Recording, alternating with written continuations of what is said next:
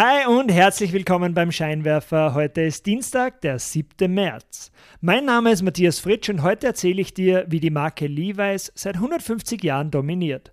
Zusätzlich habe ich eine Empfehlung für ein extrem hilfreiches Tool für die Arbeit im Homeoffice bzw. die Innovation der Woche und eine kleine Statistik über YouTube für dich. Wenn du den Scheinwerfer unterstützen möchtest, melde dich gerne auf www.derscheinwerfer.com zum wöchentlichen E-Mail-Newsletter an. www.derscheinwerfer.com. Legen wir los, auf geht's!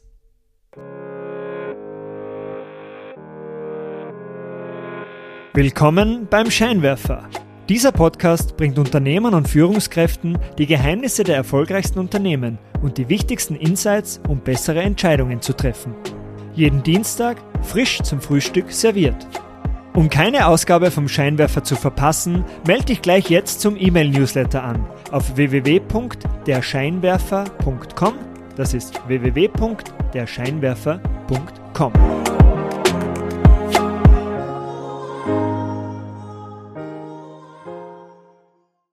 Mitte des 19. Jahrhunderts strömten über 300.000 Personen nach Kalifornien, um im Goldrausch ihr Glück zu versuchen. Einer von ihnen war der deutsche Löb Strauß, doch er hatte es nicht auf das angebliche Gold abgesehen und stattete lieber die örtlichen Arbeiter mit Textilien und Kurzwaren aus. 20 Jahre später brachte ihn sein Geschäftspartner Jacob Davis in den 1870ern auf die Idee, Arbeitshosen aus Denim mit Kupfernieten zu verstärken. Eine perfekte Lösung für die Arbeiter, deren Hosen an den Nähten der Hosentaschen und am Hosenlatz ständig einrissen. Davis und Strauss, der mittlerweile den Namen Levi bzw. in Amerika Levi angenommen hatte, ließen sich ihre Erfindung 1873 patentieren und die Erfolgsstory der berühmten Waist Overalls, die man heute wohl Jeans nennen würde, nahm ihren Lauf.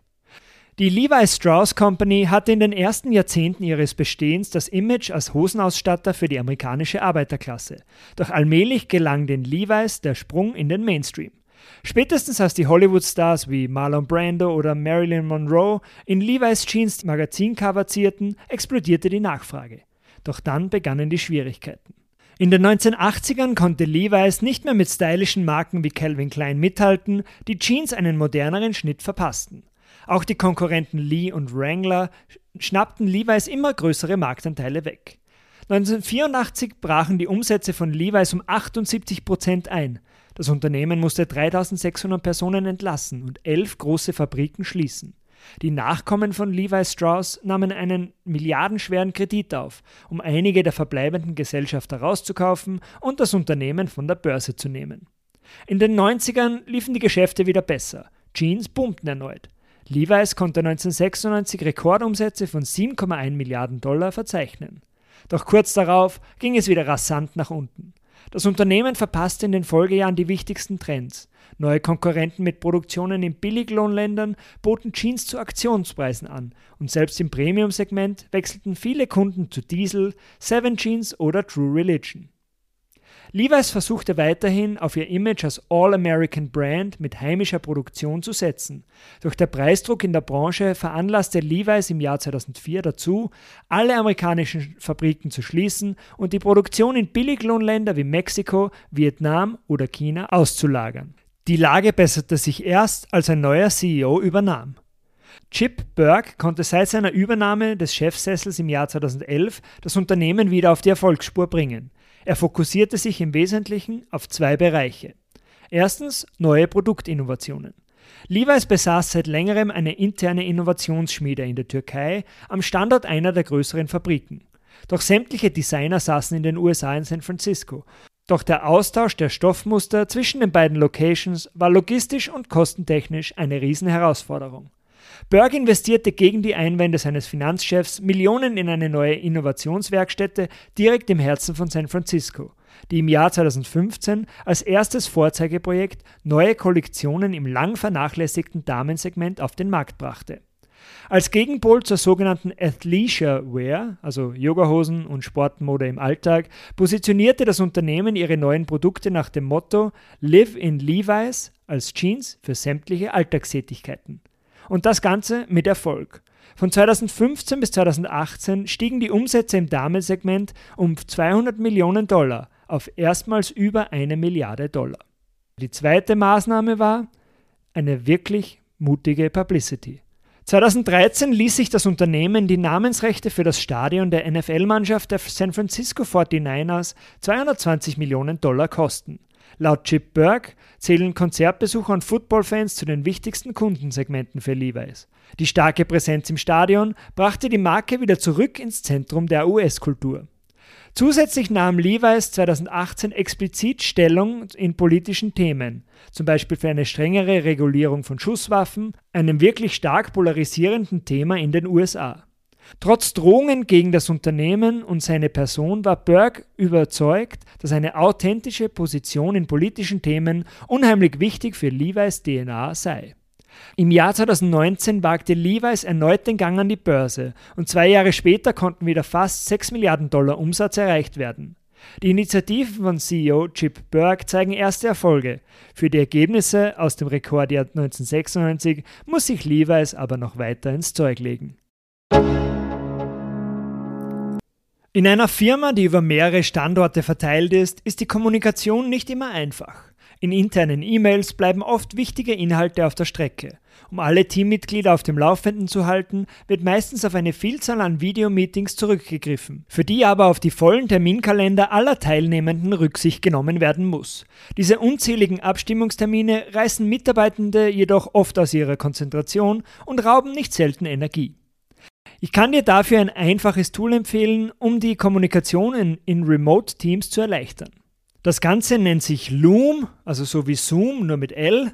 Findest du auf loom.com, L-O-O-M.com und schafft dir eine benutzerfreundliche Möglichkeit für asynchrone Videokommunikation. Das Ganze ist kein Sponsor, sondern ich finde es einfach wirklich nur ein echt cooles Tool. Und so einfach funktioniert es. Mit Loom kannst du deinen Bildschirm, also zum Beispiel mit einem wichtigen Dokument, das besprochen werden muss, und gleichzeitig auch dich selbst mit einer Kamera aufnehmen. Der Vorteil, Sender und Empfänger müssen nicht gleichzeitig anwesend sein. Loom lässt dich deine Aufnahme als Link an deine Kollegen verschicken, die sie sich jederzeit auch ohne eigenen Account ansehen können, je nachdem, wann sie gerade Zeit haben. Perfekt, um kurz etwas zu erklären oder auch für Neuankömmlinge in deinem Team, um sie durch die Standardprozesse deines Unternehmens zu führen.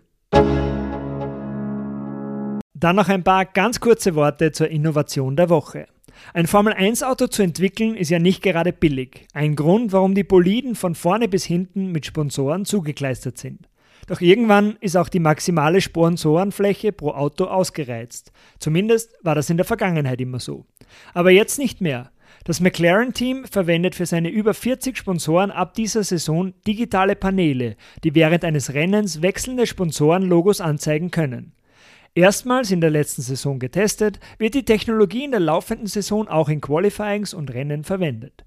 Die Paneele wiegen 190 Gramm und sind neben den Fahrercockpits angebracht. Auf den ersten Blick nicht unbedingt eine Top-Location, doch diese Position erlaubt eine perfekte Sicht auf die Paneele bei Einstellungen aus der beliebten Onboard-Kamera. Und auch für die Helme der Fahrer wird die neue Technologie bereits angedacht. Jetzt muss McLaren nur noch gute Ergebnisse liefern. Beim großen Preis von Bahrain am vergangenen Sonntag schied ein Fahrer aus und der zweite rollte als letzter über die Ziellinie. Dann noch eine ganz kurze Statistik zu YouTube. In seiner jährlichen Präsentation über die großen digitalen Trends hat der Tech-Analyst Benedict Evans gezeigt, dass YouTube im Alltag der US-Bürger eine weitaus wichtigere Rolle als eine bloße Social-Media-Plattform einnimmt. Am Ende des vergangenen Jahres hatte YouTube einen höheren Anteil am TV-Konsum als der Streaming-Gigant Netflix. Netflix hat rund 7,5% Anteil und YouTube liegt ein wenig darüber. Zusätzlich soll YouTube mittlerweile den wichtigsten Creators wie zum Beispiel MrBeast auch fast vergleichbare Summen auszahlen wie die großen Fernseh- und Streaming-Produktionen.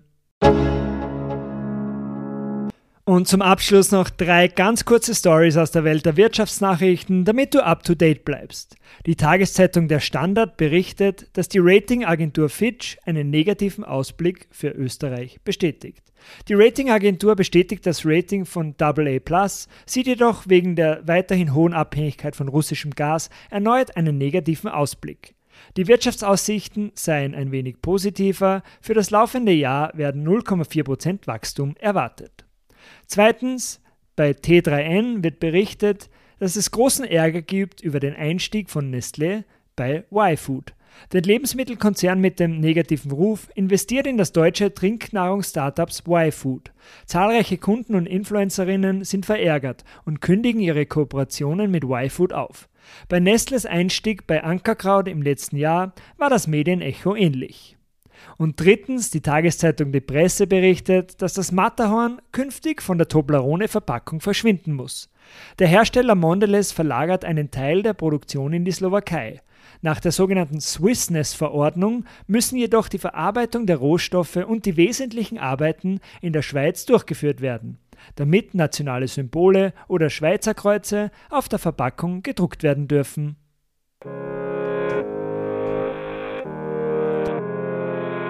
Das war's auch schon wieder für heute vom Scheinwerfer. Vielen Dank fürs Zuhören. Wenn dir diese Ausgabe gefallen hat, leite sie doch gerne an deine Freunde und Freundinnen weiter. Um keine Ausgabe mehr zu verpassen, melde dich gleich jetzt auf www.derscheinwerfer.com zum Newsletter an. Das ist www.derscheinwerfer.com. Bis zum nächsten Mal. Ciao!